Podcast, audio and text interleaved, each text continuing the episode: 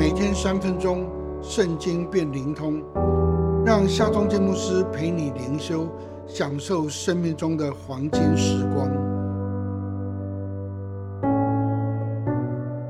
耶利米书三十二章三十九到四十一节，我要使他们彼此同心同道，好叫他们永远敬畏我，使他们和他们后世的子孙得福乐。又要与他们立永远的约，必随着他们施恩，并不离开他们。且使他们有敬畏我的心，不离开我。我必欢喜施恩于他们，而尽心尽意、诚诚实实将他们栽于此地。在犹大王国之前，上帝明确的启示，耶路撒冷必要再次复兴。因此，先知耶利米献上颂赞，祷告说：“上帝啊，家里没有难成的事。”上帝回应说：“我是耶和华，岂有我难成的事吗？”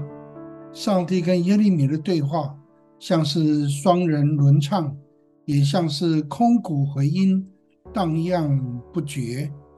上帝一再的保证，以色列与犹大要做他的子民，他要做他们的上帝。日子将到。上帝不只要带他们归回，而且要让他们同心同道，要为他们立永远的约，要尽心尽意、诚诚实实的将他们栽于此地。这样的预言，在一百五十年之后，尼西米带领百姓重建耶路撒冷城墙，四十个家族分工，用五十二天就修建完工，真是同心同道。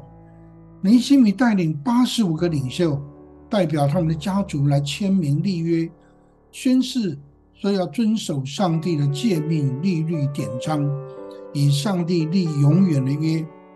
一九四八年五月十四日，以色列宣布独立建国，中东战争就爆发了。一九六七年六月五号，发生了六日战争，以色列扩张占领区。收回耶路撒冷。就政治来说，各家立场解读不同，争议不休。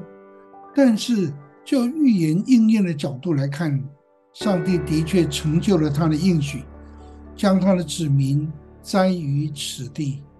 我们也是上帝所爱的子民，上帝必要让我们同心同道，必要以我们立永远的约。上帝也要尽心尽力。诚诚实实的将我们栽在此地，然而我们也当永远敬畏上帝。这是上帝与我们所立永远的约，也是恩典的约。你愿意立约永远敬畏上帝吗？让我们来祷告：全能的上帝啊，我要永远敬畏你，愿你以恩慈对待我，永远不离开我。奉靠耶稣的名祷告。Amen.